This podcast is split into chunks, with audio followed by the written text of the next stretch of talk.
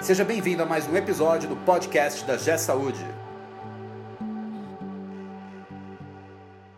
Olá, eu sou Fabiana Freitas e queria conversar com você sobre um tema que para mim ele é fundamental em todos os momentos, quando se fala em organização, quando se fala em entendimento de uma organização, de como lidar e de como tratar como organização. Você define a cultura organizacional de que forma? Qual é a importância, qual é o impacto que a cultura organizacional tem para você ao você avaliar uma organização?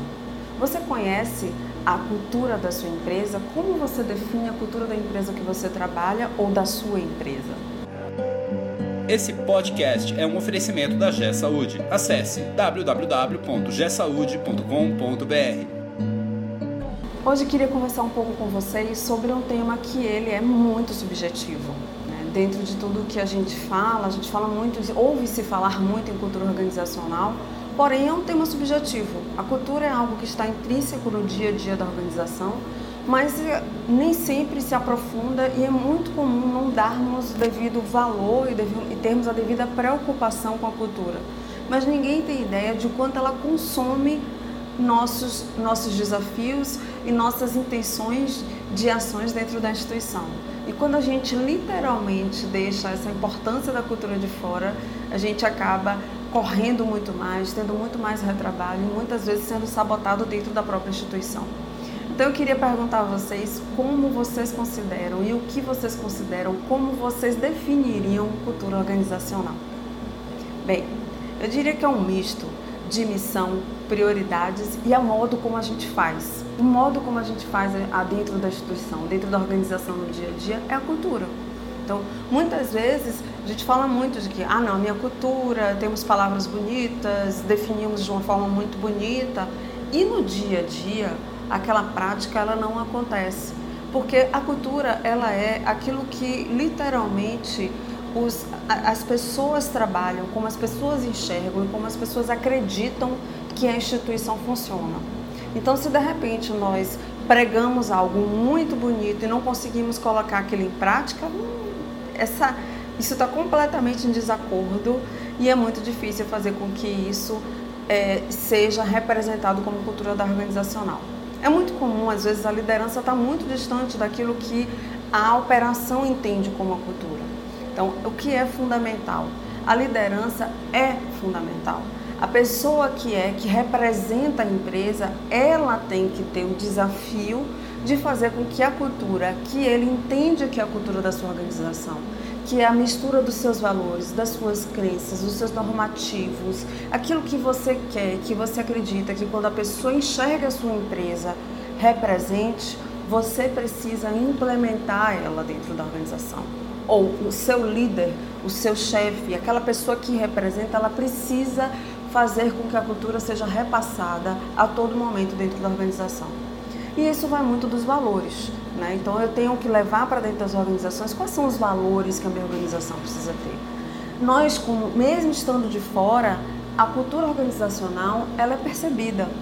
Então é importante também que você, que você consiga passar essa sua cultura, aquela que você prega, aquela que você deseja, e não aquela que o dia a dia consuma, né? não aquela que não é o que você deseja. Mas para isso eu preciso de pessoas que tenham esse papel. E a principal liderança da organização é uma das pessoas que vão fazer com que, essa, com que essa cultura seja mantida, que ela seja repassada dentro da instituição. Então é importante que ele seja o maestro dessa organização. Ele precisa literalmente divulgar, fazer com que essa cultura seja implementada e perceber se isso está tendo esse reflexo, porque não é, uma, não é uma coisa rápida. A cultura é algo vivo dentro da instituição. E para que precisa? E precisa de dedicação para que essa, que essa cultura seja construída.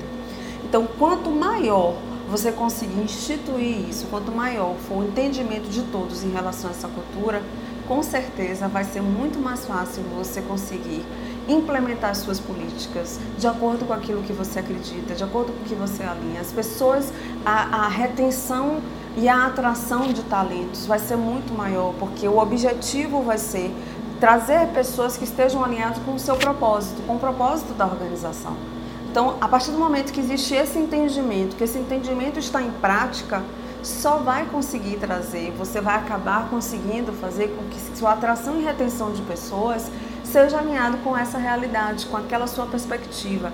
E quem não estiver alinhado com isso não consegue ficar. Ou a pessoa sai ou a instituição percebe e não, e não mantém esse, esse profissional. Então, os seus talentos, as suas pessoas, as suas lideranças, que são a sua maior riqueza dentro da instituição, vão estar alinhados com o seu projeto da organização. Essa é a grande diferença. Segundo o Edgar Schein, quanto maior é a, a cultura organizacional, ela é formada por três, por, por três níveis. Né? E, ele, e ele deu a esses três níveis é, uma forma de um iceberg, onde eu tenho de forma mais transparente no primeiro nível os artefatos, no segundo nível eu tenho as normas e no terceiro nível, que é o mais fundo e o mais difícil de conseguir entender e visualizar, temos as crenças. Não, vamos detalhar isso um pouco mais no próximo vídeo. Mas eu só queria que você entendesse que a gente tem aí três níveis que a gente precisa tra trabalhar e o mais profundo está as crenças. E essas crenças, literalmente, é algo que é muito subjetivo, mas que ao mesmo tempo é extremamente perceptível na organização. Então, eu queria só bater esse papo com vocês hoje para que a gente pudesse entender e faço um desafio para vocês.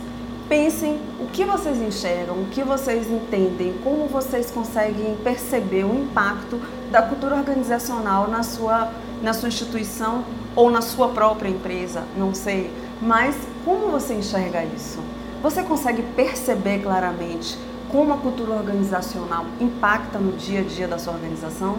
o que você consideraria, qual é a cultura organizacional da sua empresa, como você falaria, como você descreveria essa cultura e como você venderia essa cultura ao pensar em trazer uma pessoa para trabalhar com você.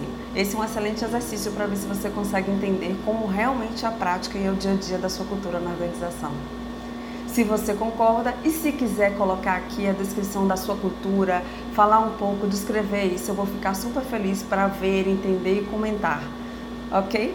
Te aguardo sobre esses falando sobre vários temas sobre cultura, pessoas e processos no próximo podcast. Você ouviu mais um episódio do podcast Conheça da G Saúde. o portal da G Saúde. Acesse www.gsaude.com.br